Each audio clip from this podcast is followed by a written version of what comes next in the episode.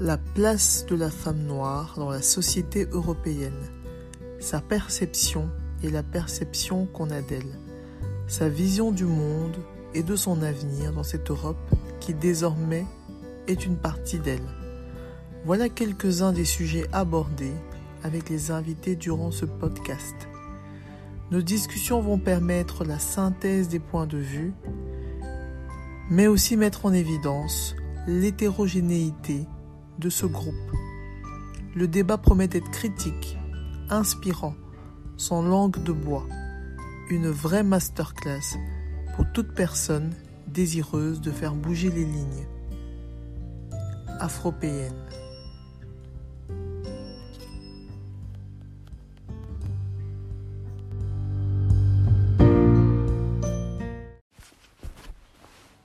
Bonjour Grace.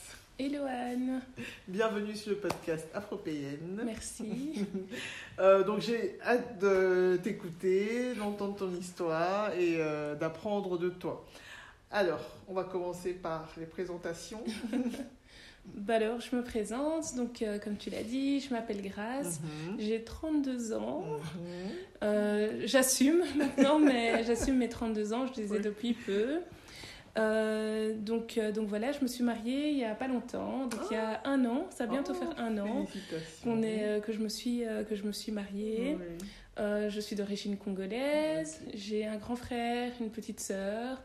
Et, et donc, du milieu. Voilà, je suis souvent l'électron libre, on va dire, de, de la famille. Mais donc, euh, donc voilà, à mon niveau, en fait, donc là, c'est vraiment une petite, euh, une petite présentation. Ouais. Après, je sais que par la suite, on parlera de, de mon métier. Ouais. Comme je le disais en off, donc euh, ici, je suis avocate, Mhm. mais je ne me définis pas justement Ouais. juste en tant qu'avocate. Et j'estime être euh, beaucoup de choses euh, encore. Tu nous apprendras tout ça. Et euh, donc, comme je disais au sujet du podcast, le thème c'est l'afropéenne. Est-ce que c'est un terme que tu connaissais? Euh, je ne connaissais pas ce terme-là, mais euh, je pense que c'est un terme qui, qui parle, qui parle à tout le monde. Et euh, je pense que généralement c'est assez facile, surtout pour nous, soit pour les personnes ayant, enfin, venant d'a- venant d'Afrique et qui ont grandi donc ici, on s'y retrouve assez, euh, assez facilement. Et donc ici, on va pas se mentir, je pense que je pourrais effectivement me considérer comme une afropéenne. Ok, donc euh, la case te convient. me convient, oui. Il y en a qui veulent pas de cette case, ou il y en a qui ne Je- reconnaissent pas. Mais... Non, moi je me Ça, dis soyons, euh, soyons honnêtes. Ici, ben, moi je, je suis née au Congo, mais je suis venue ici en Belgique quand j'avais 8 mois. Ouh là là. Donc ouais. euh, effectivement, donc, euh, on va dire que j'ai eu toute la culture euh, africaine grâce à mes parents. Donc je l'ai vraiment bien eu, vraiment vraiment bien eu. Mais voilà, on va pas se mentir, enfin l'école, etc. fait que l'entourage, le reste fait que ben il y a Ouais. ce côté européen quand même en nous et je pense qu'on peut pas le nier et que ce serait quand même d'une certaine manière pas juste en fait de. De nier ce, côté-là. Parfait, merci beaucoup. Alors, rentrons dans le vif du sujet. Est-ce que tu peux nous parler un peu de toi? Comment, tu me dis, tu arrives ici à 8 mois? Comment se passe la vie? Euh, ben alors, j'ai pas beaucoup de souvenirs de cette époque-là où j'étais euh, toute petite, Oui. mais, euh, mais donc oui, donc euh, moi j'ai grandi donc déjà pour la petite histoire, j'ai grandi à, à Etterbeek. Mm. Ici donc je suis arrivée avec mon frère, on a deux ans de, on a deux ans de différence. Bizarrement, je pense que mon frère a lui encore quelques souvenirs, ou bien vrai peut-être, ouais vraiment, Ah. ou bien peut-être que c'est parce qu'on lui a raconté tellement d'histoires oui, oui. que finalement il arrive à, à se souvenir de, de pas mal de trucs. Donc, euh, donc voilà, donc on va dire que c'était une jeunesse assez, euh, assez classique, mais ce J'ai une petite question. C'est Oui. Congo euh, Kinshasa oui, ou RDC, Ok. ouais. Et donc, euh, donc on va dire enfance assez, assez classique. Mhm. Et comme je le disais au début, certes grandi ici euh, en, en Europe, en, en Belgique, mais culture africaine très très présente. Donc c'est-à-dire qu'à la maison, c'était vraiment, on te rappelait assez vite que certes, on est en Belgique, Mais- mais, tu es belge juste sur les papiers. Et je trouve qu'au final, c'était vraiment donc un, un bon mix parce qu'au final, tu te rappelles à chaque fois, ah oui, je suis quand même euh, noire. Et qu'au final, j'ai jamais eu à poser cette question-là à mes parents de savoir si j'étais noire ou pas. Parce que ma petite sœur, qui est née ici, je sais pas si elle, écoutera le podcast un jour ou pas, mais qu'elle elle voudra probablement me tuer pour ça. Je me rappelle plus jeune, surtout qu'elle est néerlandophone. Elle avait demandé donc euh, à mes parents euh, de savoir si elle, elle était noire ou pas. Et elle oh. disait que justement, bah, finalement, non, elle n'est pas noire, mais elle est brun. J'étais là, oh, euh, non. Et donc, du coup, il y a eu tout un travail quand même euh, à faire donc, euh, au niveau donc, de, de la couleur, de la culture également. Mais nous, j'avoue, il n'y a pas eu ce, ce problème-là étant, étant petit. Et tu sais, tu sais qu'il y a un gros, enfin un gros, il y a un débat parce que beaucoup de personnes considèrent que si on est né, si on a grandi en Afrique, on n'est plus afro-paysan, on est africain.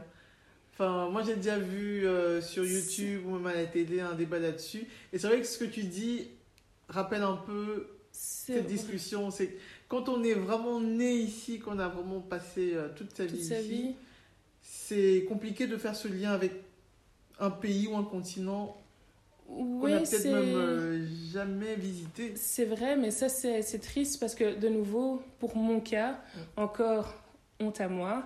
Je n'ai pas encore été, euh, je suis pas encore retournée au Congo, ah. mais c'est pas pour autant que je ne me sens pas du tout rattachée euh, à mon pays ou quoi que ce soit. Je me sens totalement rattachée euh, au, Congo. Ça, c'est le travail des parents. ça, je pense que c'est vraiment le travail effectivement des parents, le travail familial. On me l'a beaucoup, beaucoup rappelé. On m'a mm. beaucoup parlé en fait justement de, de ma culture et même au-delà de ça. Euh, par exemple, moi, quand j'étais euh, j'étais petite, donc j'ai vécu aussi avec mes deux grands-mères. Mhm.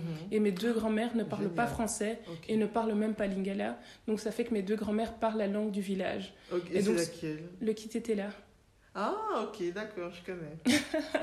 et donc, ça fait que moi, effectivement, ben, j'avais pas le choix. Si je voulais communiquer avec euh, mes grands-mères, je devais parler qui était là. Donc, ça fait qu'ici, ben, j'ai appris à parler qui était là, je parle qui était là. Et donc, là, on va dire niveau culture, on rajoute une couche. Euh, était, vraiment, euh, était vraiment bien présente. Et donc, moi, je me dis, c'est pas parce que on est né et qu'on a grandi ici mmh, en mmh, Belgique mmh, que finalement, on n'a pas ce lien, en fait, avec l'Afrique. Et je pense que c'est quelque chose, au final, qu'on a vraiment euh, en nous. Et donc je trouve que c'est important de, le rappeler et de faire ce travail-là et finalement aussi de conscientiser en fait euh, nos enfants. Parce que moi, par exemple, quand je vois ma petite sœur, qui effectivement, quand elle était toute petite, se posait certaines questions par rapport à sa couleur, mais aujourd'hui, elle se pose même pas ces questions. Enfin, c'est totalement fini. On va dire que le travail culturel a été fait et que si on lui pose la question, elle dira oui non, moi je suis congolaise. Enfin, je suis africaine, je suis pas. Euh, enfin, européenne également, mhm. mais au départ, je suis africaine, quoi.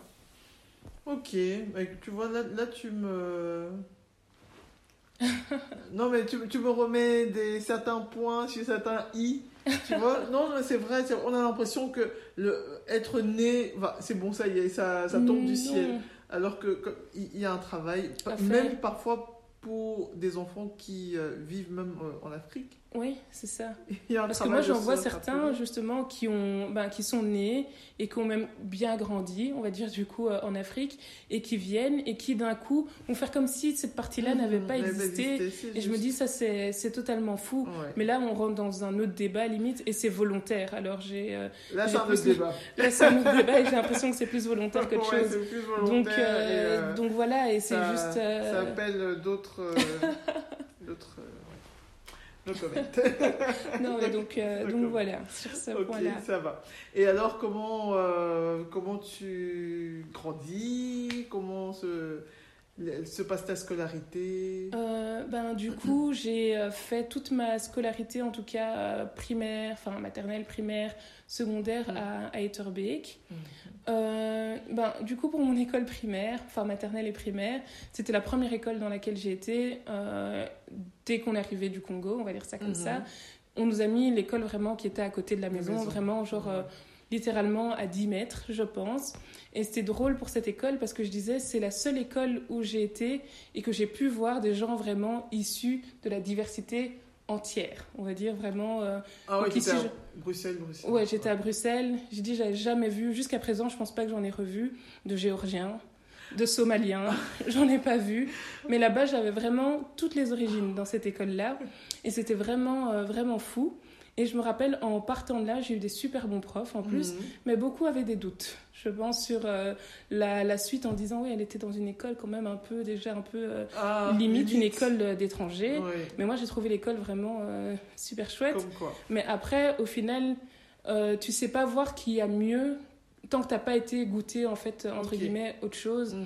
Parce que je me rappelle, par exemple, on n'avait pas spécialement de, de voyage scolaire en primaire et tout. Et des fois, on nous faisait repeindre l'école, etc. et tout. Mais nous, on trouvait ça génial. on trouvait vraiment ça génial. Et on se disait, ah ben voilà, c'est chouette. Et c'est avec le temps que je me suis rendu compte, je me dis, mais, mais comment ils nous faisaient faire des choses? C'était pas normal, en fait. C'était vrai. Oui, travailler. on nous faisait travailler gratuitement. De- travailler des enfants, qui plus est. Mais moi, je trouvais ça totalement Ouais. normal et super chouette. Mais, euh, mais bon, mais donc, enfin, j'ai bien aimé mes, mes primaires, etc. Après, donc, euh, j'ai été à Saint-Stanislas, toujours à Etterbeek, pour mes, mes secondaires. Ouais. Mais à ce moment-là, on avait déménagé, euh, on était parti vivre en Flandre, Mm. mais je voulais pas du tout étudier en, flamand Mm. ou autre. Et je regrette ce choix-là aujourd'hui. C'est vrai. Ouais, j'aurais bien aimé, ça m'aurait Mm. facilité au niveau des langues. Mais, mais bon, c'est. Ouais, mais Stanislas, c'est quand même euh, une très Oui, bonne école. bah là, ça, ouais. bah oui, ça changeait. Ça, ça valait. ça a changé? Bah non, ça changeait euh, de Ah oui, mon de école ton euh, primaire, du coup. Ouais. Et euh, donc là, ça. t'as pas perdu au change. Non, c'est vrai. Moins de langue, mais bon niveau. Oui, non, ça, j'avoue que du coup, la formation a été, euh, a été bien faite. Mhm. J'ai eu des, des chouettes profs, mais ça a été un peu plus, euh, un peu plus compliqué. Je me rappelle déjà au début, j'étais, des fois, j'aime bien chercher la facilité, je vais Mhm. pas mentir. Et euh, donc là, je me rappelle, mais je me rappelle au début, donc je me disais à mes profs, oui, non, je vais prendre langue, etc. et tout, pour pouvoir suivre mes amis. Et on m'avait dit que c'était une option facile. Donc je m'étais dit, tranquille, voilà, comme ça je pourrais euh, finir euh, mes années assez facilement. Donc prenons l'option euh, langue. Mais j'avais une prof qui était là, non, non, je sais que tu es capable de mieux. Donc limite, je t'interdis de t'inscrire en langue. Et si tu t'inscris à cette option, je ferai tout pour qu'on dise qu'il n'y ait pas de place. J'étais là, mais enfin, c'est pas Ah ouais, juste. Ouais. Mais heureusement qu'elle a fait ça. Donc du coup, j'ai pris euh, latin sciences. j'ai pris Grand vraiment grand écart et j'étais là, bon ok, je- ça m'a demandé beaucoup de travail. Mm. Et euh, finalement, ben, Dieu merci, ça a été. Après, du coup, j'ai fait euh, latin maths. Toujours euh, pour quelqu'un qui cherchait la simplicité, j'étais là, bon, ben, c'est pas grave, tant qu'à faire, euh, on commence, on, ouais. on va jusqu'à jusqu'au bout. Et j'ai terminé effectivement en latin sciences de nouveau. Et là, je me souviens, ma prof de, de latin, je lui dis Ah oui, euh, en sortant, je sais pas trop ce que je vais faire. J'ai envie de faire soit euh, ingénieur de Mhm. gestion, Ouais. soit je veux faire euh, du droit.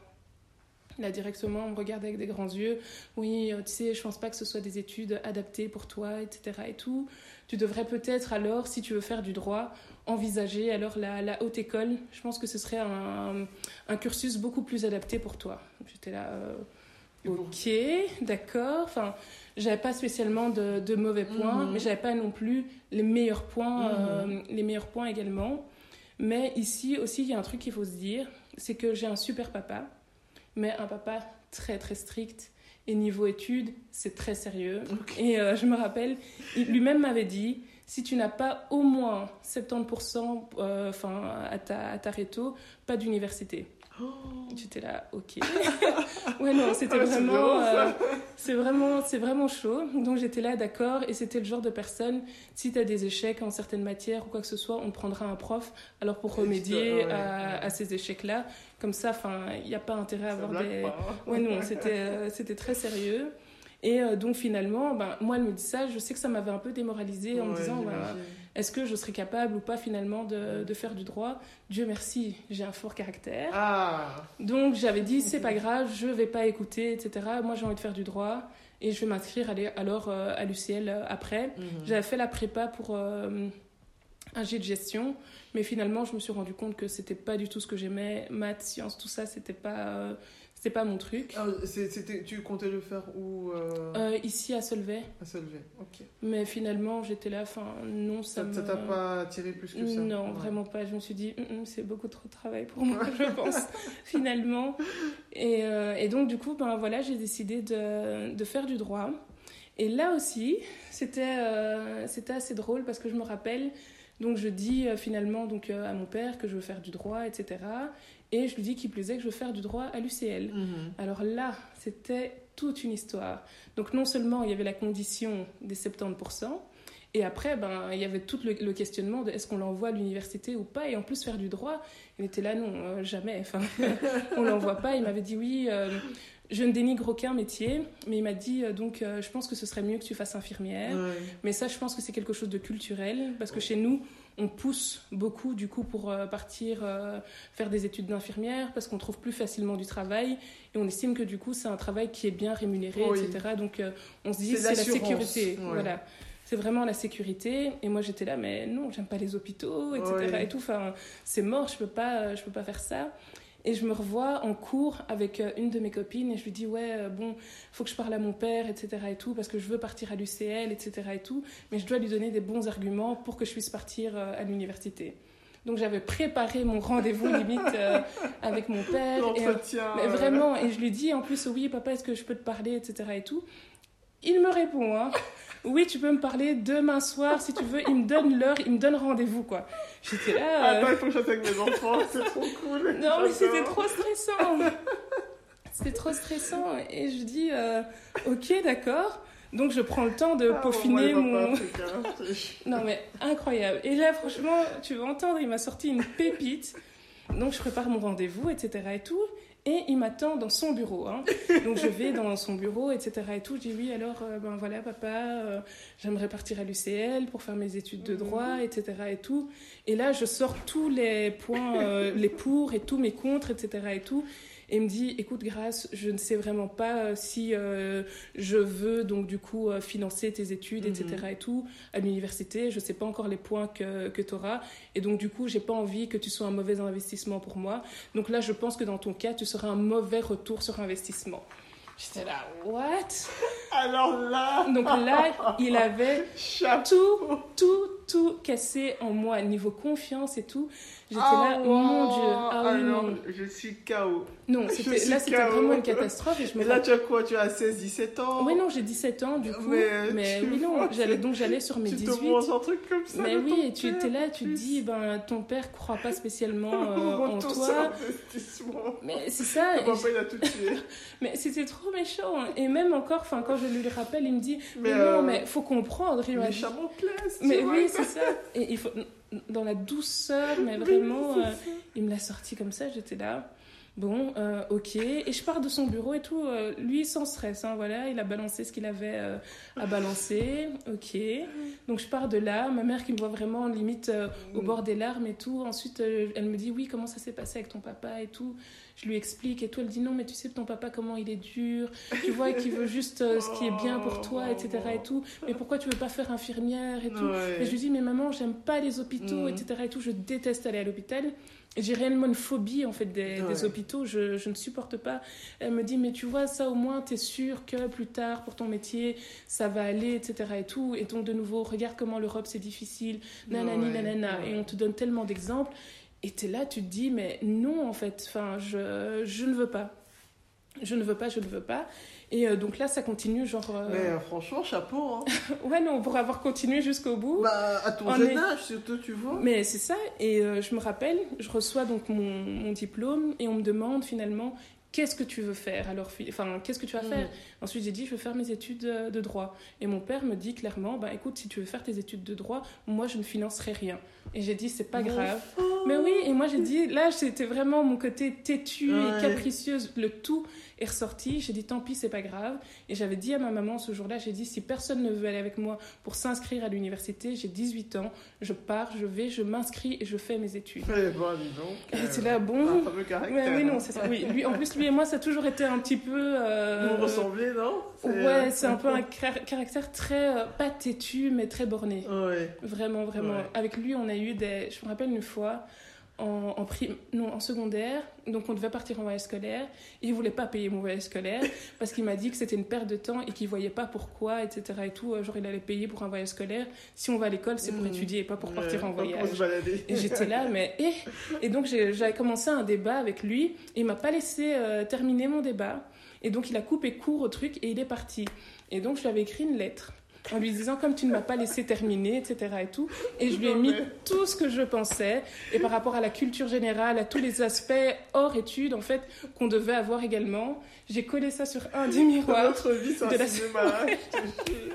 Vraiment. Et en plus, je me rappelle parce que mon oncle vivait chez nous à ce moment-là. Il m'a dit, mais grâce, on fait pas ça. Et j'ai dit, mais si. J'ai dit, il m'a pas laissé le temps de terminer mon truc, mon explication. Donc voilà. Il m'a pas écouté. J'ai dit, là, tout le monde pourra lire ce que j'avais à dire, etc. J'adore. Et donc, j'adore. effectivement, il a lu. Et le matin, moi, en me réveillant pour euh, aller euh, à l'école, il y avait juste une enveloppe avec l'argent pour mon Oh, voyage scolaire. Et effectivement, mais lui, si tu lui parles aujourd'hui, il te dira, mais un enfant comme Grâce, non, il est tellement fier aujourd'hui, mais il dit, mais quand même, elle m'a donné du fil, euh, vraiment du fil Ah à bah lui, apparemment, il t'a bien rendu. euh, Ouais, mais c'est ça. Franchement, avec lui, je te jure, je pourrais écrire un livre parce que toutes les pépites qui ah m'a sorti pendant mes études, c'était une dinguerie. Mais vraiment, et des fois, je me dis, euh, allez, au début, quand j'étudiais, j'étudiais pour le rendre fier Mhm. et pour dire, ben, tu vois, tu croyais pas en moi, nanani, nanana. Mm. Finalement, ben voilà, ça va. Mais j'avais l'impression que finalement, j'arrivais pas à bien, bien euh, rentrer dans, dans mes études. Et c'est au moment où j'ai euh, finalement laissé tomber, enfin, ce côté-là où, ben, s'il est content, tant mieux. S'il est pas content, ben, Je le fais pour moi. tant pis. Ouais. Au final, j'aime mes études et je sais pourquoi j'ai j'ai choisi de faire ça. Et mais tu sais ce qui t'a poussé à faire droit? Bah, je pense que j'ai toujours eu ce côté-là. Bah oui, quand tu me dis que tu écrivais Oui. euh, des plaidoyers Je pense que j'ai toujours. J'ai toujours ce côté-là en moi et je pense que j'aime pas les, les injustices. En fait, j'ai vraiment du mal avec ça. Et ma maman était tombée malade euh, et donc il y avait eu euh, une faute euh, professionnelle. Mm. Et ici, donc, il discutait un petit peu avec mon père et tout, de savoir est-ce qu'on engage la responsabilité du travail Mm. ou pas. Et ici, il disait ouais, mais tu t'imagines engager la responsabilité d'un hôpital, etc. et tout, les frais d'avocat, nanani, nana, on va pas rentrer dans, dans tout ça. Mm. Voilà. Et aujourd'hui, depuis cette, cet accident de travail, elle n'a plus jamais retravaillé. Et moi, j'étais là, mais c'est pas possible. Enfin, ça m'avait tellement, mais tellement. Et encore aujourd'hui, genre, mais c'était. euh, Ouais, c'était c'est fou horrible, et je hein. me suis dit non et je me suis dit juste parce que finalement on n'est pas sûr en fait de nos droits on sait pas ce à quoi on a droit ben on se dit bon dans le doute on laisse seulement c'est Et puis quand tu vois le géant en face de toi, tu te dis. euh, C'est ça, et moi je me dis euh, non, en fait. euh, et là, je sais que ça m'a vraiment, ça m'a vraiment poussé.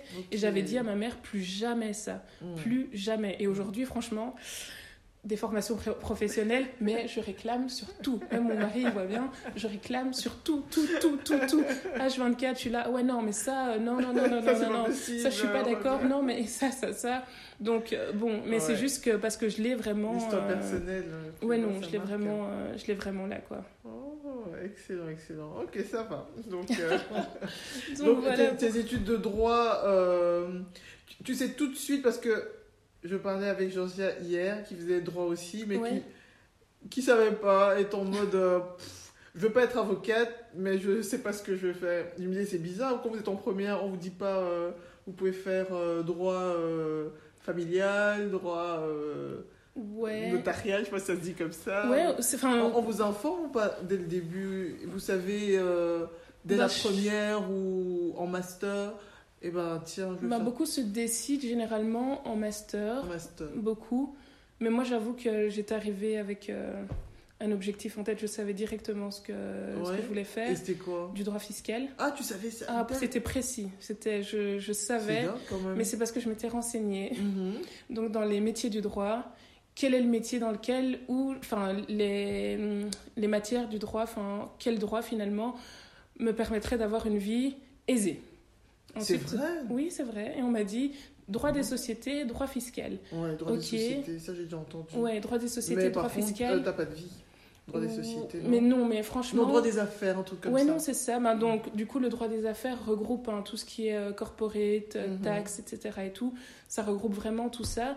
Mais au final, les personnes qui font du pénal souffrent encore plus. hein. Parce qu'on peut t'appeler limite n'importe quand. Moi, enfin, c'est plus rare qu'on m'appelle dans la nuit, mais quelqu'un en prison. Ouais, c'est ça. Eux, c'est vraiment, c'est beaucoup plus dur. Ça, c'est un sacerdoce parce que. euh, Ah, et il faut avoir les nerfs solides vraiment pour oui, faire euh, du pénal, du droit familial. Moi, je sais que je pourrais pas parce que dur, hein je mettrais beaucoup trop de Mais- moi dedans et je serais plus euh, objective. Ça, je sais que je. Moi, je trouve que humainement, c'est. Moi, j'ai besoin d'être d'être détachée en fait Mhm. quand même de, de ma matière. Et euh, vu qu'à la base je voulais faire ingénieur, j'avais besoin d'un côté quand même un peu plus genre euh, logique, un peu plus chiffré quand Ouais. même dans, dans ma matière, Ok. dans ma pratique. Et c'est pour ça que moi le droit fiscal c'était genre euh, limite Ah, évident. C'était vraiment, Ok, ah bah, c'est C'était vraiment évident. Et donc, quand tu commences, sais déjà, donc dès ton master, tu prends l'option, Ouais. c'est comme ça. J'ai pris, master, euh, hein. Ben, du coup, euh, ouais, donc tu as tes, euh, tes mineurs, on va dire des petites spécialisations, Mhm, je vais appeler ça mhm. comme ça, en, en bac. Et ensuite, en master, tu as ta spécialisation. Et moi, j'avais effectivement pris euh, fiscal et droit des entreprises euh, en finalité. Ok, et donc euh, pas de regret Non, à présent, euh, toujours pas. Toujours pas, je reste euh, satisfaite de mon choix. Et est-ce que tu peux nous expliquer du coup, c'est quoi le droit fiscal?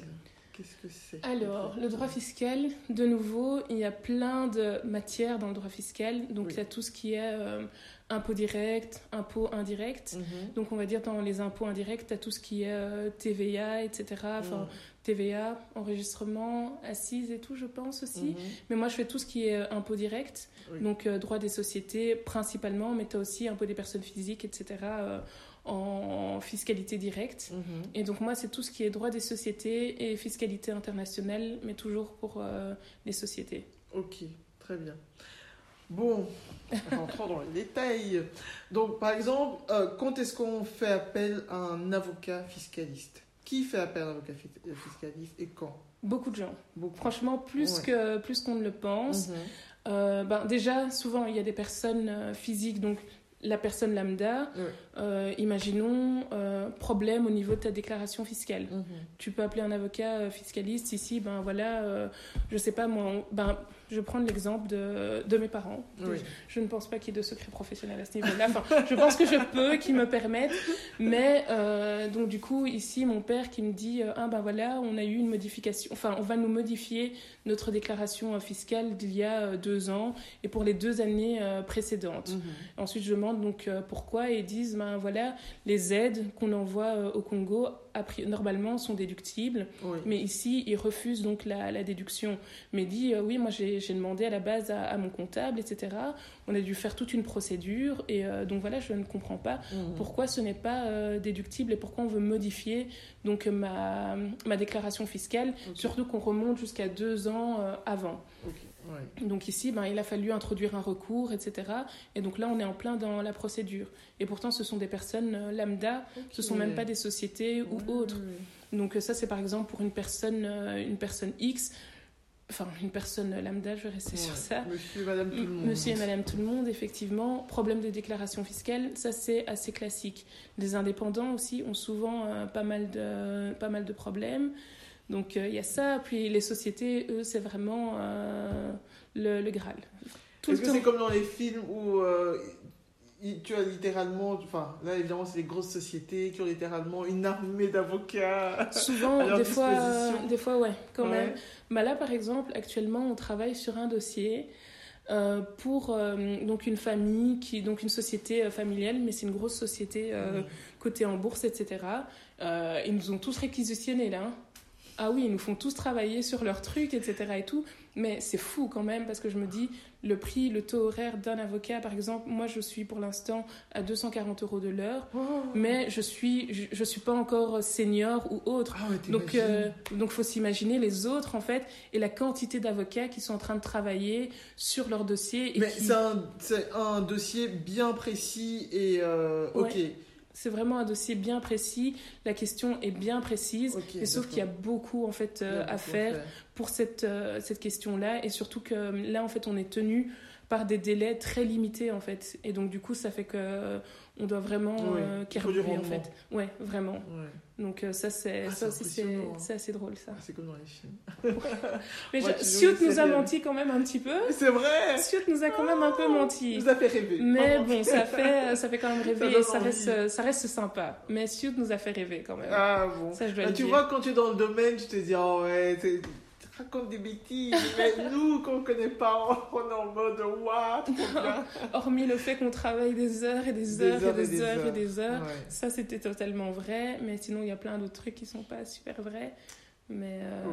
Bon, la spécialiste a parlé. Alors, est-ce que vous accompagnez les, euh, les sociétés ou les personnes, comme tu disais, lambda, dans leurs investissements? Aussi, oui. ben, Généralement, surtout pour les sociétés et les indépendants. Mm. Et moi, je recommande, en fait. Je recommande vraiment ça comme première étape. Moi, je dis souvent, enfin, par exemple, à mes connaissances ou autres qui veulent se lancer, je dis le côté euh, juridique et même le côté fiscal doit vraiment être solide. Tu dois savoir déjà dans quoi est-ce que tu t'engages et euh, savoir quelles seront les conséquences finalement du business que tu veux euh, mm-hmm. donc monter. Moi, des fois, j'entends des gens qui me disent, je sais pas, pendant le Covid, par exemple, qui ont créé leur société juste avant le Covid. Et donc, du coup, il n'y a pas eu d'activité pendant le Covid. Et se disent que ah ben, je ne devais pas rentrer de déclaration fiscale. Et aujourd'hui, se retrouvent avec l'administration sur leur dos qui disent Ah ben, pas de déclaration fiscale, euh, taxation forfaitaire, etc. Ah mais je dis Mais si tu étais un minimum suivi ou si tu avais posé les bonnes questions, etc., tu ne te serais jamais retrouvé dans cette situation-là. Et le problème, c'est que des fois, c'est pas une seule année, mais c'est deux ans. Et donc là, le fisc ben, dit, ben, écoutez, c'est pas genre euh, une première infraction, mais c'est une deuxième infraction. Donc là, la situation est encore plus compliquée en fait euh, à défendre. Et donc moi, je dis vraiment, avant de commencer, enfin, vous devez vraiment, euh, d'un point de vue juridique et fiscal, vraiment être bien euh, sécure, quoi. Oui. Moi, je sais que quand j'ai commencé mon activité d'indépendant, ce qui est Enfin, tout le monde savait qu'il fallait prendre un comptable. Oui. ça, oui. Mais euh, j'avoue que ce n'est que maintenant que je rencontre euh, des, des, personnes qui me disent Ah oui, moi je suis entourée d'avocats. Je me dis Mais d'où ils sortent cette info Parce que c'est important. Moi je ne l'avais pas il y a 10 ans. Moi je l'avais pas. Mais euh, je, je, me dis. Enfin.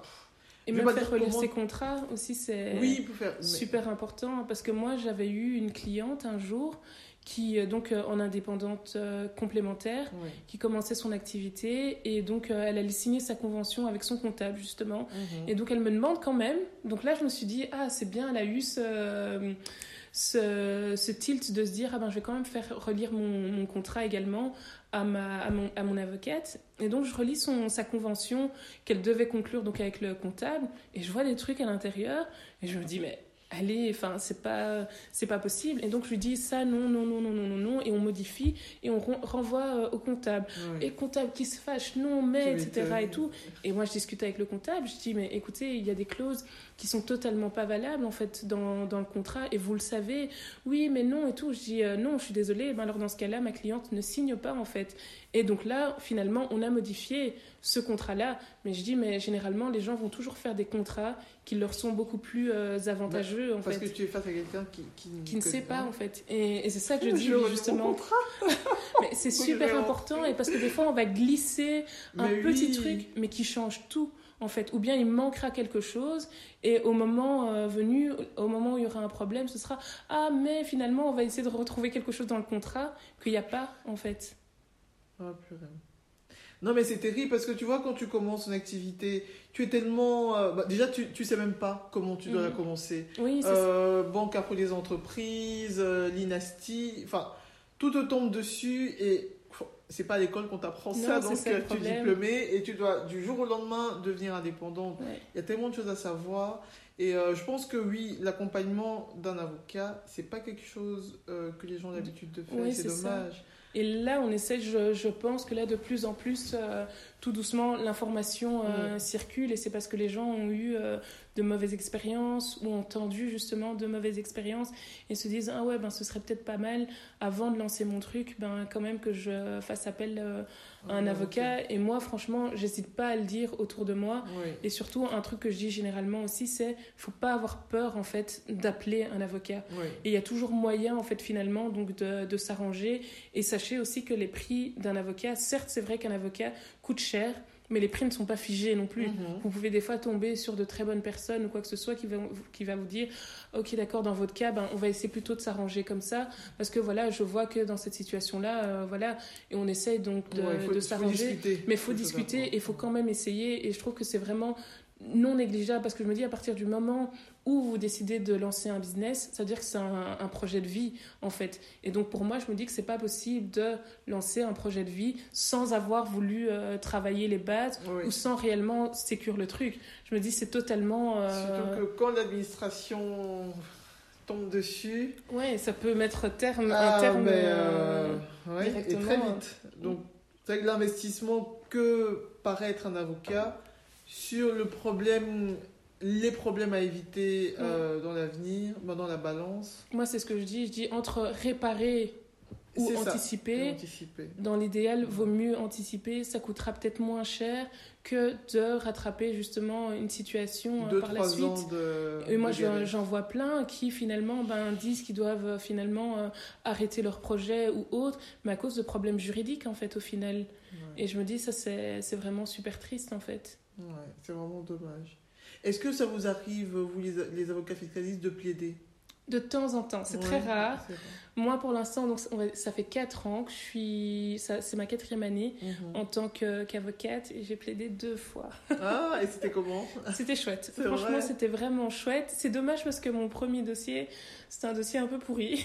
c'était perdu d'avance. Ah. Mais comme je suis quand même quelqu'un qui lâche pas, j'avais essayé de trouver tous les arguments euh, possibles et interprétations qu'on pouvait faire donc euh, de la loi et c'est ça qui était finalement euh, motivant Mhm. et finalement je cherchais en fait à défendre son son cas etc à, à tout prix en fait et que les gens doivent se dire c'est que finalement quand vous venez nous voir on porte en fait votre problème Mhm. votre problème devient réellement enfin si c'est quelqu'un qui aime vraiment sa. Profession enfin ça devient vraiment notre problème Mhm. moi, je me rappelle d'une autre, euh, un couple comme ça, qui avait un problème, c'était un problème d'abattement fiscal, etc. Et euh, je me rappelle, j'avais vraiment travaillé nuit et jour sur leur dossier. Et quand finalement on a eu gain de cause, on n'a pas eu à plaider, mais parce que, allez, en tant que fiscaliste, c'est beaucoup d'accords. Et finalement, on a eu gain de cause. Les et- accords avec l'administration Oui, c'est ça. L'État belge, c'est notre.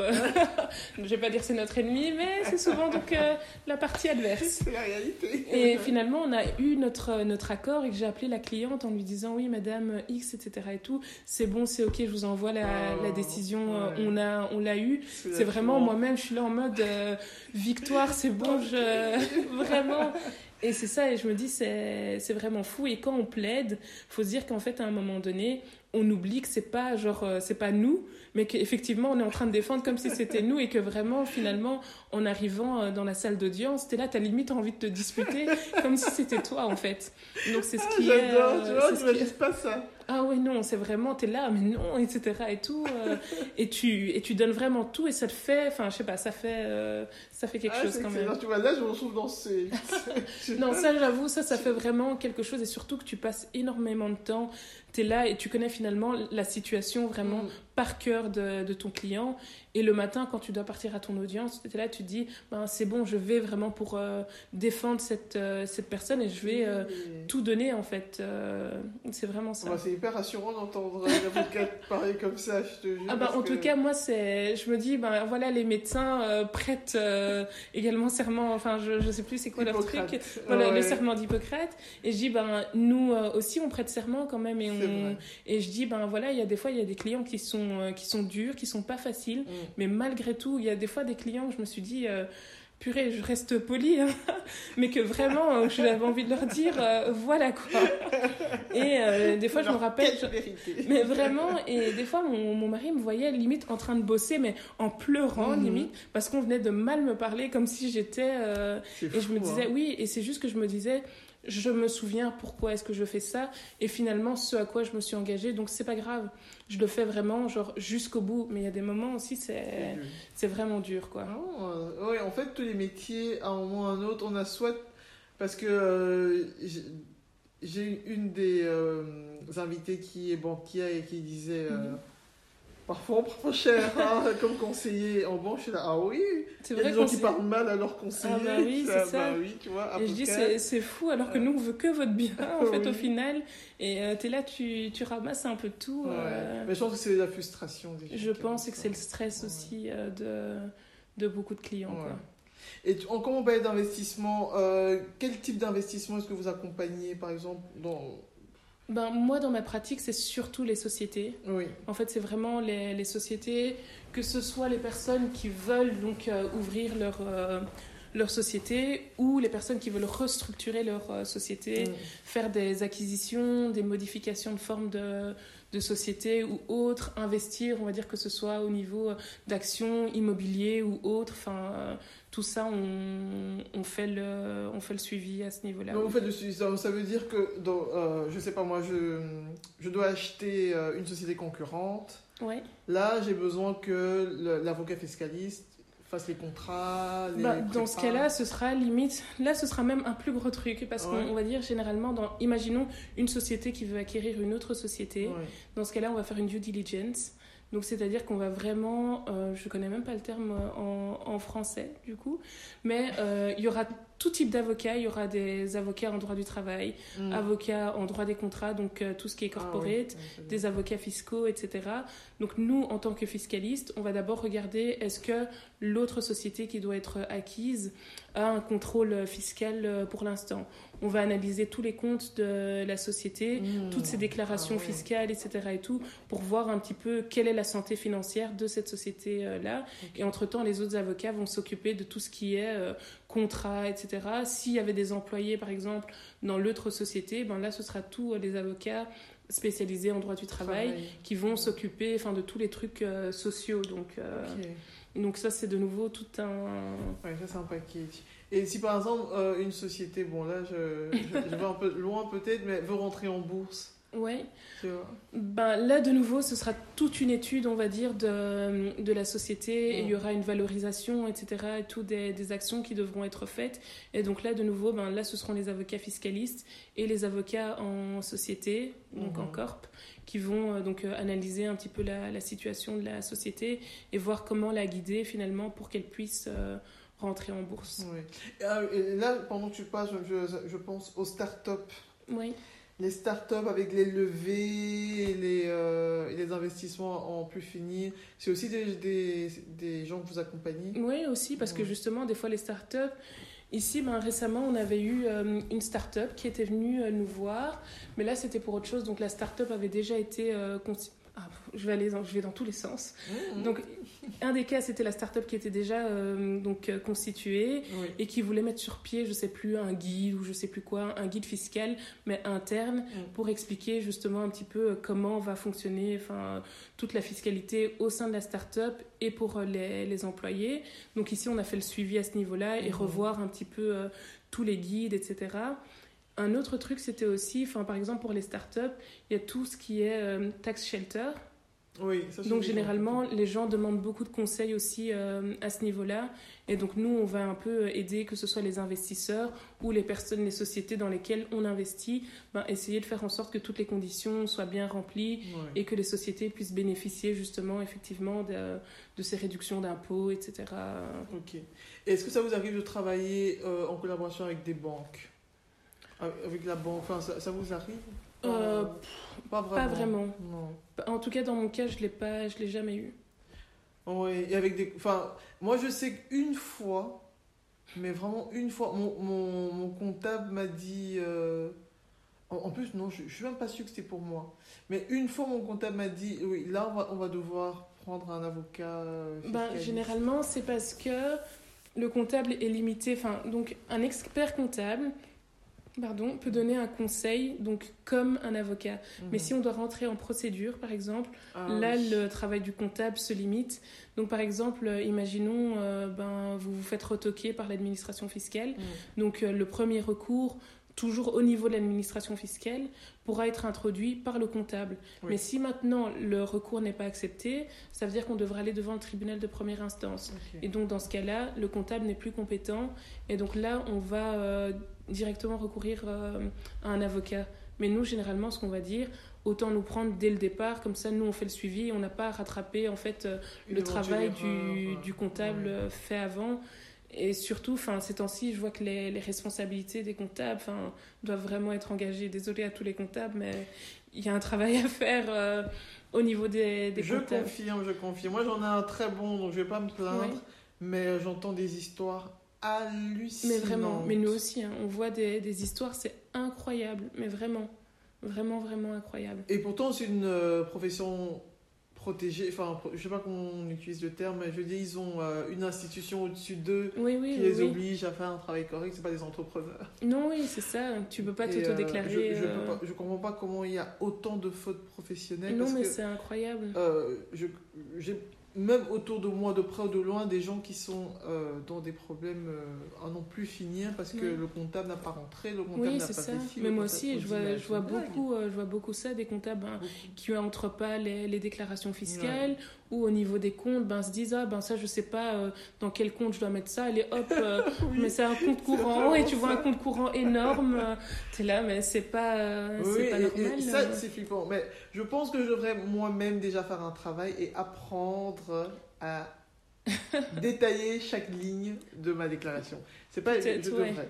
Mais euh, c'est vrai que, euh, quand tu, tu parles de compte courant, mais le jour où j'ai dû faire un crédit en société, Oui. c'est ce jour-là j'ai compris Ah, le, le compte. le ouais. Pourquoi il valait mieux que tu n'en aies pas. Oui non c'est Mais ça. euh, je me dis, euh, là j'ai compris ça, mais je, je regardais les deux pages, je me disais, mon Dieu, qu'est-ce que j'ai pas compris encore Mais c'est ça, mais c'est, mais pas, pas, pas facile non plus hein, en même temps. euh. C'est euh, quand t'es pas à l'aise avec les chiffres, quand tu comprends Ouais.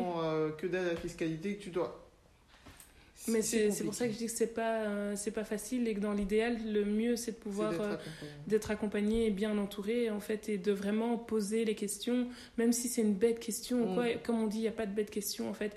Vaut mieux poser et être sûr d'avoir compris que de se dire après 5 ans oh mais mon dieu la personne qu'est-ce qu'elle est en train de faire? Et moi j'ai laissé ça comme ça enfin euh, donc euh, je pense que c'est c'est important. Ok. Ok, merci. tu nous as bien éclairé euh, au sujet de ton métier et de l'intérêt d'un avocat fiscaliste, parce que c'est pas Mhm. toujours clair. Ouais, On se dit, c'est mon vrai. Dieu, avocat, ils vont, ils vont nous taxer, ça va Non, servir à rien. Alors qu'en réalité, c'est de la prévention. oui c'est C'est surtout de la ça prévention pour. euh, Il faut pas hésiter aussi à demander un forfait quand Mhm. vous arrivez, demander parce que beaucoup de gens, ben, on va juste euh, vous balancer un taux horaire et voilà, et au final nous on travaille juste. mhm. Alors que si on a convenu d'un forfait à la base, ça veut dire que ben voilà, écoutez, ma situation est, est celle-ci. Vous pensez que ça prendrait combien d'heures? Mhm. bah là, on fixe déjà, genre, je dis, ben là, je pense que peut-être ça me prendrait entre 2 et 5 heures Mhm. et mon taux horaire est d'autant, Mhm. donc on va fix- fixer un forfait d'autant. Si maintenant j'ai besoin de plus d'heures, ben voilà, je reviendrai vers vous, mais au moins vous, vous partez déjà avec une idée d'un prix et pas juste après avoir euh, une note euh, d'honoraire en se disant euh, waouh, Qu'est-ce c'est. que je... je vais faire un emprunt pour payer mon Oui, avocat. c'est ça, c'est totalement fou quoi. Ok. Mais là, tu travailles dans un cabinet de groupe.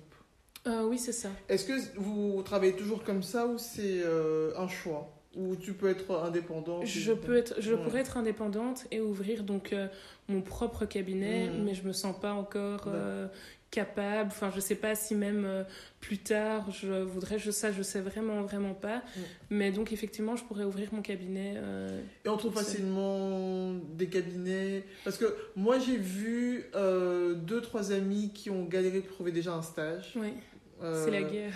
Et pendant le stage, c'était en mode je sais pas si je vais rester. Oh, ouais, je sais pas où je vais aller. Après, je sais pas du tout ce qu'ils faisaient comme spécialité. Ben, Ok. après, quelle que soit la spécialité, j'ai envie de dire, je pense pas que ce soit facile.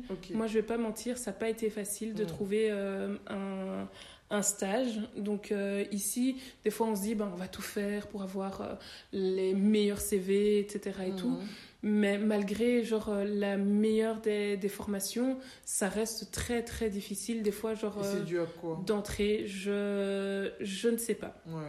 Honnêtement, je ne sais pas. C'est vrai que euh, ils cherchent à chaque fois donc des avocats expérimentés, mais le problème c'est que faut laisser les jeunes faire leur Ça, Enfin, ça existe aussi chez ouais, c'est ça. On veut Bah, d'expérience sûr. 10 ans. et que là justement en fait parce que beaucoup de gens vont faire leur barreau puis partir en fait et donc du coup ils se retrouvent avec dans des situations où ils ont beaucoup de jeunes stagiaires mais plus assez d'avocats euh, expérimentés en fait Mais partiront. ils retournent dans le privé Oh. parce que la vie est difficile Oh, ok. Oui, c'est parce que des fois les gens se disent ben j'aimerais bien avoir euh, mon 9-17 euh, finalement Ouais, ouais, euh, ouais. tranquillou, pas être appelé le soir, euh, ne jamais Mais dans le privé, ils sont quoi, juristes? Oui, juriste. Et euh, ben, les horaires sont plus tenables. Après, ça dépend euh, des, des fonctions. Moi, j'ai commencé comme juriste. Mhm. J'ai travaillé pendant deux ans, ben, justement, au Luxembourg, chez PwC. Mhm. Et euh, là, enfin bon, il n'y avait pas d'horaire de nouveau. Ah ouais. Mais, euh, mais bon, il y avait quand même toute cette sécurité, entre guillemets, euh, derrière. Des congés, tu sais que tu peux prendre de, de manière plus simple tes congés. Si tu es malade, ben, tu es malade, c'est c'est pas grave. Enfin, tu peux rester à la maison et te reposer. Ouais. Alors qu'ici, même malade, tu as quand même... Tu es indépendante? Oui, Ah, d'accord, ok.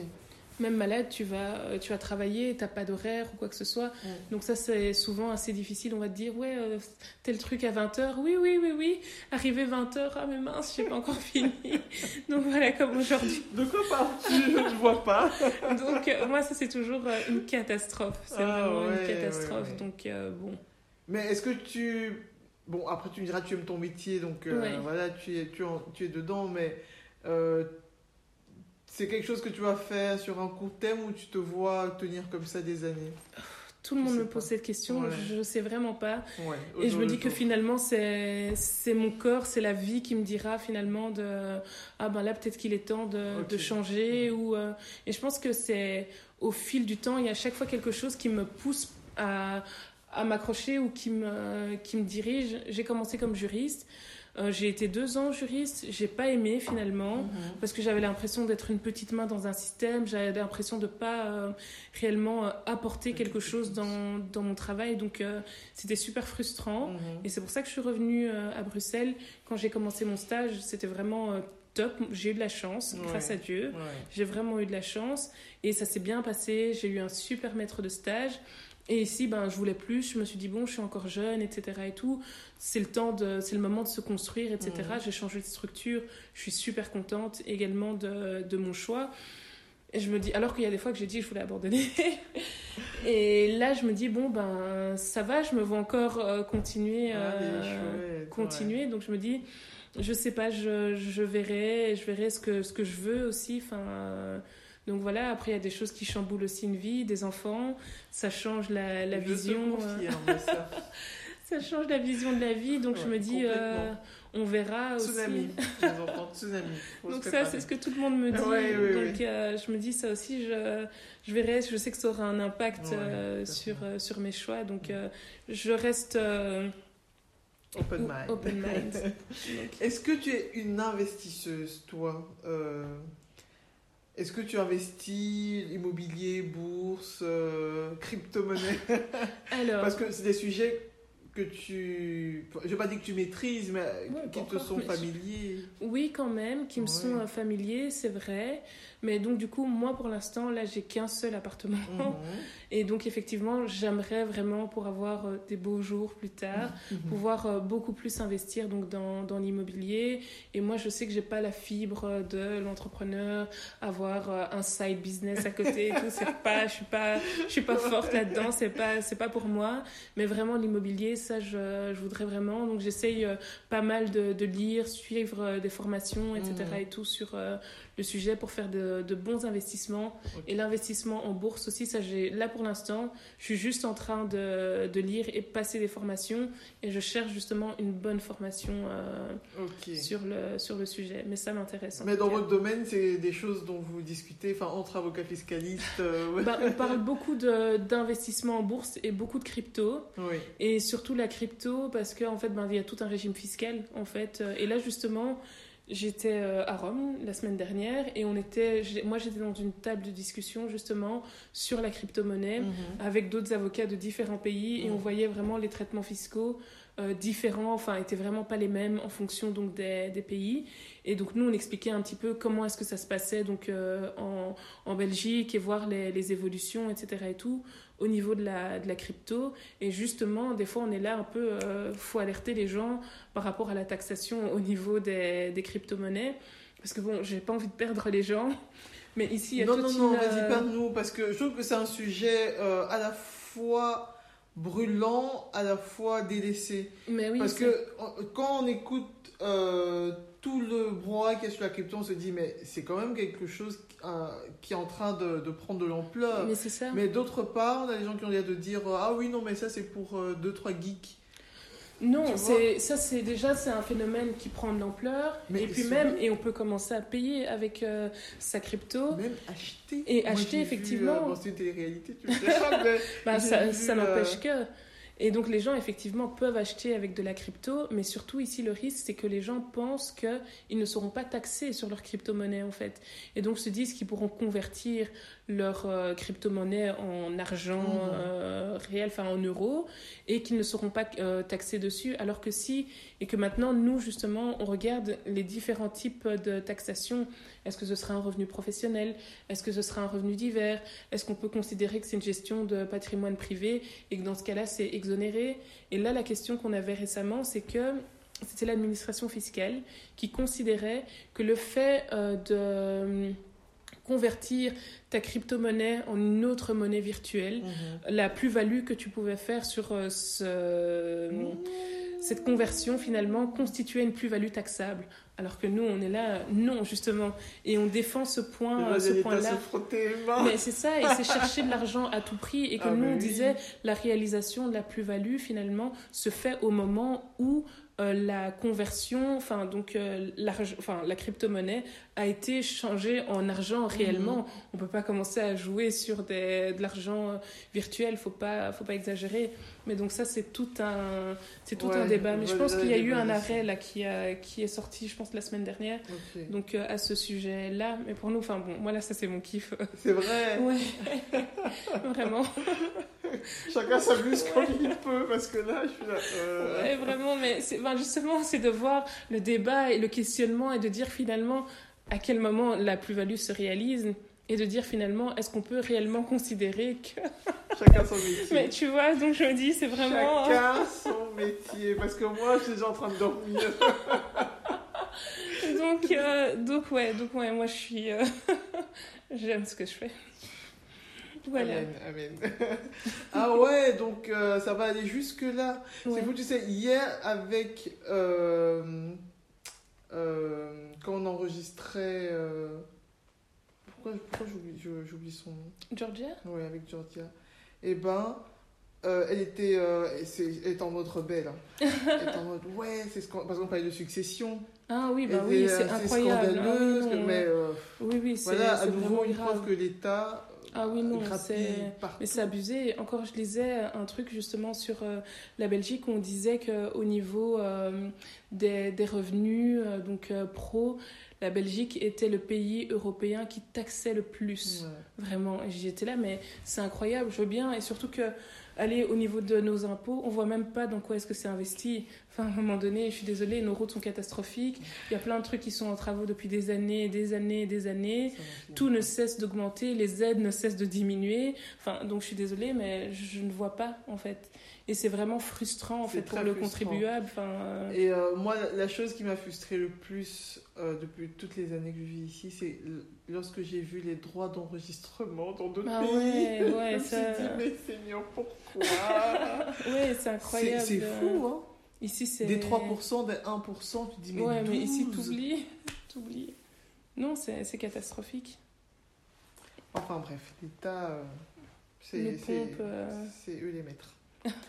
On, peut, on ne peut que faire des bons petits soldats. Euh, bon, dis-moi, on approche tout doucement de la fin. Donc, mes petites dernières questions, c'est toujours euh, de savoir est-ce que être une femme, et être une femme noire en particulier, c'est quelque chose dans ton parcours qui a euh, eu un impact positif ou négatif? Comment tu l'as perçu? Ben, ça n'a pas toujours été facile. Mhm. Et jusqu'à présent, je sens encore que c'est c'est difficile mm. quand même. Je dis, euh, on va pas se mentir.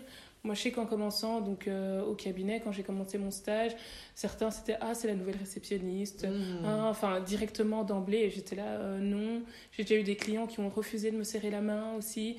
Et j'étais là, enfin, ouais, non, vraiment. Ah ouais, la banquière m'a dit la même chose. oui, je me suis dit, c'est incroyable, en fait ou bien même j'avais le code de la carte d'identité d'un des clients, mais c'est parce que sa secrétaire m'avait envoyé son code mhm. juste avant et que je devais faire donc quelque chose avec sa carte d'identité, mais le client allait être présent à ce moment-là et qui m'a directement dit oui mais pourquoi vous avez mon code? Et j'ai dû recadrer en disant mais écoutez monsieur sachez que je ne peux rien faire que ce soit avec votre code ou votre carte d'identité, enfin, je vais aller nulle part avec, en fait. Mhm. Et donc voilà, et après, finalement, il s'est excusé. Et il y avait plein de petits trucs comme ça. Enfin, j'ai eu pas mal de micro, enfin, moi, je considère ça comme des micro-agressions. Ah bah, si. Et que tu te dis qu'au final, si t'es pas préparé à ça, ben, tu peux vraiment, enfin, des fois, te... Enfin, tout prendre pour toi, en fait. Et euh, donc ça, j'avoue que ça, ça a quand même été, euh, ça a quand même été euh, difficile et que tu as souvent l'impression que tu dois faire plus, Mm. en fait, encore plus montrer, parce que déjà, les femmes, on se dit, ben, généralement, surtout dans ce monde-là, que les femmes sont un peu bébêtes. Ils se disent, je pense. Et, euh, c'est dans tous les milieux. Et c'est et c'est horrible, en fait. Ouais. C'est vraiment horrible. Donc non seulement, euh, non seulement ça, et qui plus est que quand tu es noir, ben, on n'est pas sûr que tu as assimilé toutes les connaissances nécessaires pour euh, finalement faire ce métier-là. Et donc ça, ça, ça a été dur. Ici, moi, je, je remercie le Seigneur pour ça parce que j'ai eu un maître de stage qui a vraiment été super à ce niveau-là, Mhm. qui a vraiment, genre, euh, m'a beaucoup défendu donc euh, à ce niveau-là et m'a redonné donc euh, beaucoup de confiance aussi à ce niveau-là en me disant ouais non mais des gens comme ça t'en verras encore mais toi tu dois à chaque fois te rappeler donc euh, ta valeur savoir pourquoi est-ce que tu es là et donc euh, finalement euh, montrer que Bravo. enfin euh, Ouais. t'es pas là pour qu'on rigole avec toi en fait Euh, donc euh, donc voilà et ça ça m'a beaucoup aidé que finalement lui ait confiance en moi en Ouais, fait ouais. et je voyais que lui avait totalement confiance en moi et ça fait qu'au final Ouais. j'étais là enfin qui que ce soit au final peut venir ça me passait vraiment au-dessus de la Ah, tête et j'étais là, ben euh, voilà, enfin. Et un autre truc aussi qui m'a euh, un petit peu dérangée, et ça de nouveau, mon maître de stage, heureusement, a été très. euh, allez, c'est quoi le terme? Pas prévoyant, mais très. euh, Prévenant. prévenant, voilà, à ce niveau-là, c'est que euh, je me rappelle un jour, on m'appelle au cabinet, un client qui m'appelle, oui, bonjour maître, nanani, nanana, j'ai vu que j'ai une question et qui m'explique directement sa question, et je suis là, mais trop bizarre, je dis, mais moi je fais du droit fiscal, ensuite ils me disent, ah mais non, mais on a vu que vous étiez spécialisé en African Business Law. Je dis, what?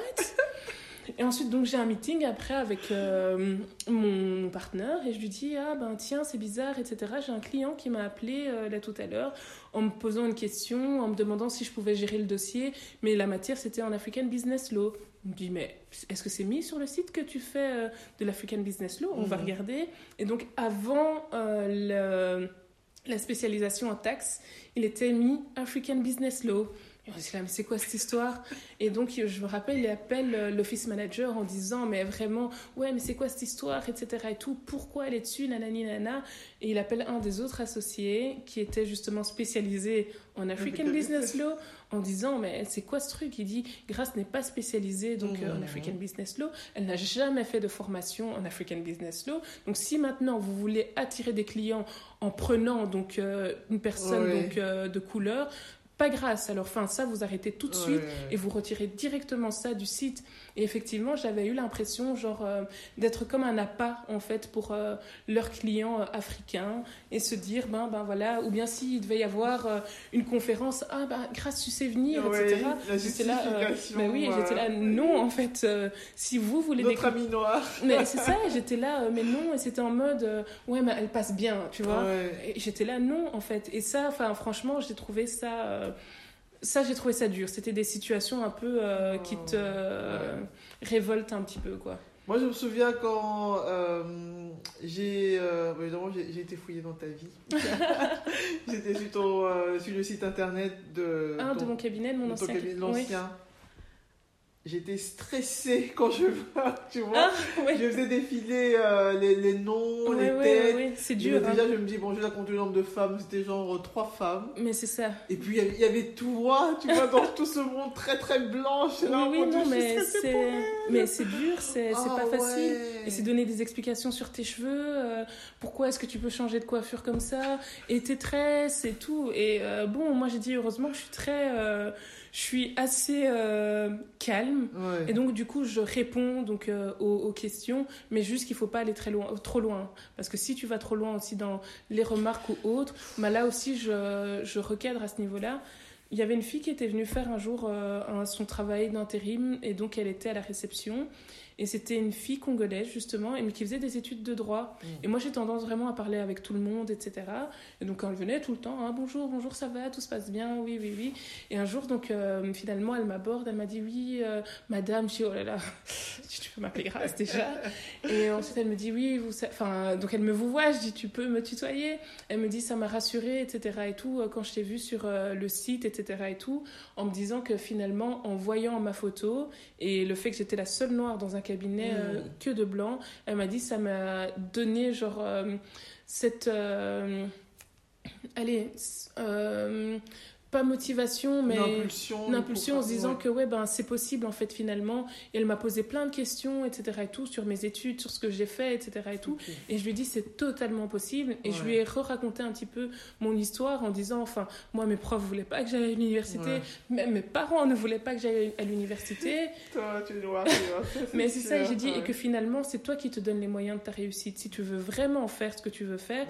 Mais que tu veux vraiment, vraiment le faire, tu le fais et que mm. finalement, tu vas finalement toquer, toquer aux portes et il y a une porte qui finira par, euh, par s'ouvrir. Et donc, euh, donc voilà, j'ai dit que personne ne vienne te, te limiter et ça m'a fait mal au cœur quand même qu'elles se disent Ah ben, est-ce que je, je pourrais? Et que là, des fois, je me dis bah, j'avais une discussion justement avec mon boss avant. Je dis, tu vois pas le poids en fait qu'on a. On a le mm. poids d'une communauté sur nous en fait. Et je dis que là en fait que tu dois te dire que on ouvre une porte ici. On est tout avec des enfants d'eux. Mon père est juge, mon père est tel, ma mère est ceci. Nous, il n'y a pas d'avocat chez nous. Il n'y a pas d'avocat chez nous. Nous, on est venu ouvrir une nouvelle porte et que derrière, tu es en train de donner de l'espoir à d'autres personnes, tu vois. Et j'ai dit, tu t'imagines pas que des fois, c'est quand même euh, stressant, en fait. On est la première génération pour, pour nous, car on a la trentaine comme ça. Mhm. Bah, nos parents sont arrivés. Oui, c'est ça. Et euh, ils ont fait ce qu'ils ont pu. C'est ça. Euh, on est la première génération à vraiment faire ce qu'on veut, pas ce qu'on peut. Oui, c'est donc, c'est vrai que c'est tout un travail à abattre. Donc, pour, euh, pour, que les autres n'aient plus à se poser la question. Est-ce que je peux Est-ce que c'est un métier pour... Euh, et moi, ça me fait vraiment mal au cœur, en fait, quand les gens se demandent est-ce que c'est un métier, genre, mmh, mmh. pour moi? Est-ce que je pourrais devenir actrice? Est-ce que je pourrais devenir médecin? Est-ce que je pourrais devenir avocat? Et là, justement, ça me rassure parce que quand je vois les, les gens autour de moi, j'ai une de mes meilleures amies qui est actrice, mhm. j'ai mes cousines qui sont médecins, mhm. et tout ça, ce sont des femmes noires. Donc je mhm. suis hyper contente ah et hyper fière. Et en me disant, non, on montre que finalement, c'est possible. Moi, je me souviens, ma copine, euh, quand du coup elle a commencé le conservatoire, des fois elle était là dans le doute, etc. et tout. Hein. Elle se disait, Déjà qu'en Belgique, euh, c'est ça. Euh, et même euh, pression familiale, enfin, qu'est-ce que tu vas faire du théâtre, etc. Et, tout. et j'étais là, non, non, il faut, faut casser tous hein. ces codes-là, en fait. Il faut arrêter, en fait. Et aujourd'hui, ils sont super fiers en, en, la voyant. Même moi, quand je la vois jouer, je lui dis, ben, tu vois, tu aurais, laissé tomber ça. Donne-nous son nom. je vais vous donner son nom en off. Babetida. tu vois? Oui, je vois, mais elle la connaît aussi. Mais je, te donnerai son nom euh, en, off, mais, mais voilà. Et elle est aussi, franchement, elle est, elle est talentueuse. Oh, et elle a un parcours aussi qui inspire. Et moi, je me dis, c'est euh, franchement, c'est une grâce. C'est même pas une mhm. chance, mais c'est mhm. vraiment une grâce d'être entourée par euh, autant. Franchement, je suis vraiment entourée de femmes noires inspirantes et je suis vraiment contente et je me dis ça pousse à se battre encore quoi vraiment et qu'est-ce qui t'a bon le fameux mantra Qu'est-ce qui, dans ton parcours, t'a permis de, de, toujours tenir tête? Est-ce que tu as euh, une personnalité proche ou lointaine qui euh, t'a guidé? Est-ce que c'est un livre? Est-ce que euh, Alors, ben, moi je vais dire, c'est simple, c'est peut-être classique ou autre, mais c'est Dieu. Moi, c'est vraiment ça. J'ai mm. dit, je pourrais aller, ce serait mentir que de parler d'un livre ou de faire le classique, ma mère mm-hmm. ou autre. je suis désolée pour elle, mais même si elle m'a aussi inspirée, elle est très très forte. c'est vraiment une femme forte. Mais j'ai dit, c'est vraiment, c'est vraiment le Seigneur. Et encore aujourd'hui, c'est vraiment le Seigneur. Parce que des fois, je suis vraiment à bout du mm-hmm. bout. Enfin, j'ai plus de force. Et c'est, j'ai l'impression qu'il n'y a que ça qui peut finalement me redonner cette euh, force-là, ce courage-là. Et ma mère, justement, a fait un travail très important euh, à ce niveau-là, ben, parce que finalement, elle nous a toujours dit, elle a dit, j'ai pas de millions, j'ai rien à vous donner, etc. Et tout, mais tout ce que je peux vous donner, c'est la connaissance de Dieu. Et c'est tout. Et elle priait énormément pour nous. Et des fois, quand tu es jeune, tu es là, tu rigoles beaucoup, etc. Et tout. Mais tu vois que les prières prières de ta maman ont vraiment porté finalement leurs fruits et qu'au final, toi-même, tu sais pas vivre euh, spécialement euh, sans. Et donc, moi, je dirais que ça, c'est jusqu'au bout, c'est ma base solide. C'est vraiment ça. Ah, bah écoute, ça, c'est un beau message. Et on va finir euh, sur ce beau message. Et je te remercie vraiment pour ta participation. Merci parce que Franchement, tu étais hyper généreuse euh, dans les infos, dans les, blagues. Et merci à papa parce que franchement, il a participé au podcast sans le vouloir. Oui, c'est ça, Il m'a vraiment jailli. Merci papa. Non, mais merci à toi vraiment. Et c'était vraiment une chouette, euh, une chouette rencontre. Je suis vraiment super contente. Eh ben, on te suit dans tes aventures fiscales. Thank you. Et qui sait, il y en a peut-être qui vont débarquer bientôt. N'hésitez surtout pas. Allez, bonne soirée. Bonne soirée. Voilà, voilà les amis, j'espère que l'épisode vous a plu et que le podcast vous inspire autant que moi. N'hésitez pas à soutenir le projet en vous abonnant et en partageant les audios avec votre entourage. Laissez des commentaires et plein d'étoiles et à très vite pour un nouvel épisode. Ciao